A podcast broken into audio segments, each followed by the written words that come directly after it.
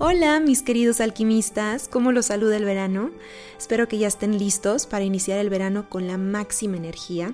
Y hablando de energía, el tema de hoy es la sexualidad sagrada, porque el sexo es una energía súper poderosa. De hecho, es la energía más poderosa según la alquimia, porque tiene el poder de crear vida propia. Es un hecho que ya no vivimos en el siglo XVIII o en el siglo XVI, donde el sexo era un tabú muy grande y había muy poca información al respecto. Hoy en día la educación sexual está mejorando e informándonos cada vez más.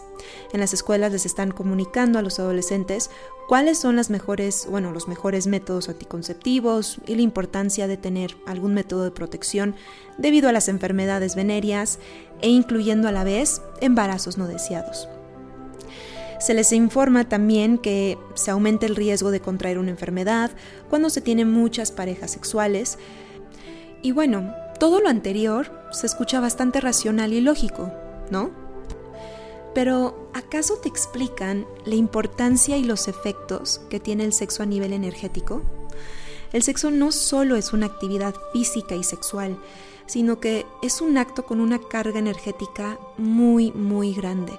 Pocos saben lo que hay detrás de este poderoso acto sexual y es a la vez insignificante para muchos sin saber los efectos que pueden llegar a tener si han tenido muchas parejas sexuales.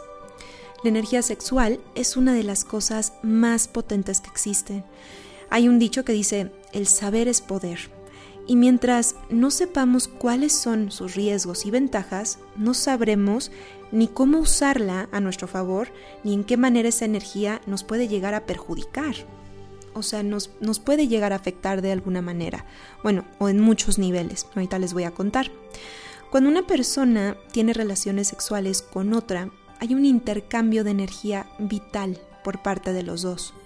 Michael Joseph Levry, el autor místico y fundador de Nam Yoga, de hecho que estuvo este domingo pasado haciendo una gran meditación en México, dice esto, tras esta unión, tu compañero o compañera permanece en tu campo energético durante años. ¿Qué significa esto? Que por más simple o banal que sea este encuentro con alguien a nivel sexual, siempre va a haber un, impacto energético, el sexo es todo menos un acto ordinario sin trascendencia alguna. Según el Cábala, el sexo es una de las experiencias a nivel físico, mental, emocional, más que nada espiritual, donde se está más cerca de la divinidad. Las personas que aprecian el valor del sexo como algo que no solo es enteramente físico y como una unión especial con otra persona, se le denomina sexo sagrado.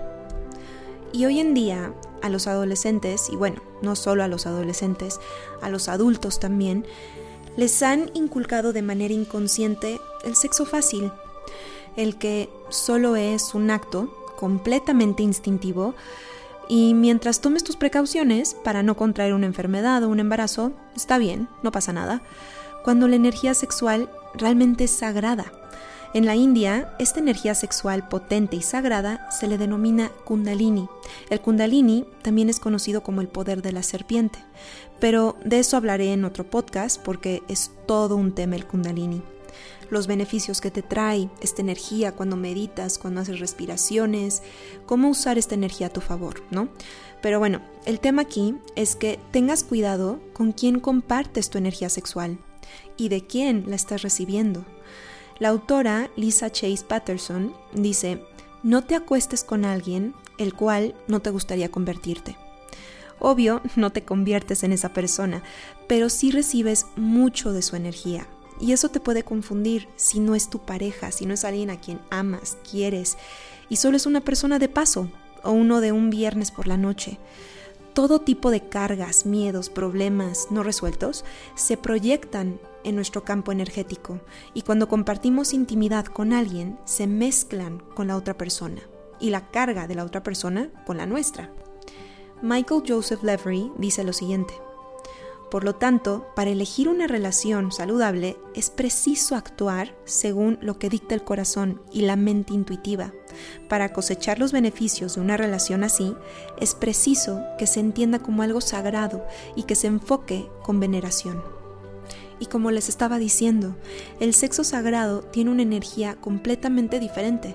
Ambas personas se sienten valoradas, se sienten amadas, deseadas, admiradas, y su fin no es saciar su instinto más bajo, más instintivo, sino recrearse o transformarse a través de esta unión, de esta conexión.